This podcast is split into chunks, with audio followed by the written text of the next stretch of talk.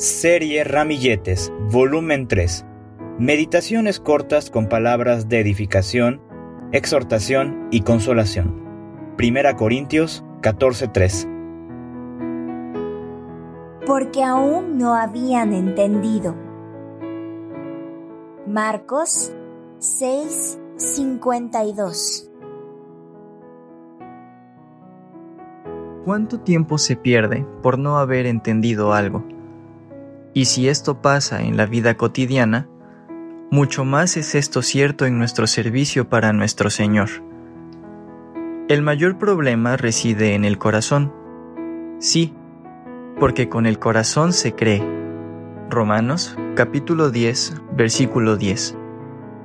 Y se puede llegar a ser de los tardos de corazón para creer.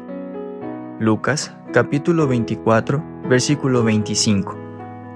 Entonces, si no deseamos entenderlo de corazón, el evento que hemos de asimilar, las palabras en las que hemos de meditar o la enseñanza que hemos de aplicar, como se dice, se las llevará el viento. Oh, que pasáramos más tiempo en presencia de nuestro Dios y que nos quedáramos allí hasta entender de corazón lo que Él desea compartirnos. Esto nos lleva al segundo problema, el tiempo. Pues, aunque es cierto que todo tiene su tiempo, Eclesiastés capítulo 3 versículo 1, lo que nos falta hacer es distribuirlo, para darle al Señor lo mejor de nuestro día, y no a los afanes de este siglo, que ahogan la palabra y se hace infructuosa. Marcos capítulo 4 versículo 19. Es decir, lo que Dios quiso compartirnos no llega a dar fruto. Pasemos al tercero, el deseo de comprender lo que se nos dice. Algunos, por ser indoctos e inconstantes, tuercen lo difícil de entender. Segunda carta de Pedro capítulo 3 versículo 16, cuando debieran pedir la ayuda del Espíritu, quien podría alumbrar los ojos de su entendimiento.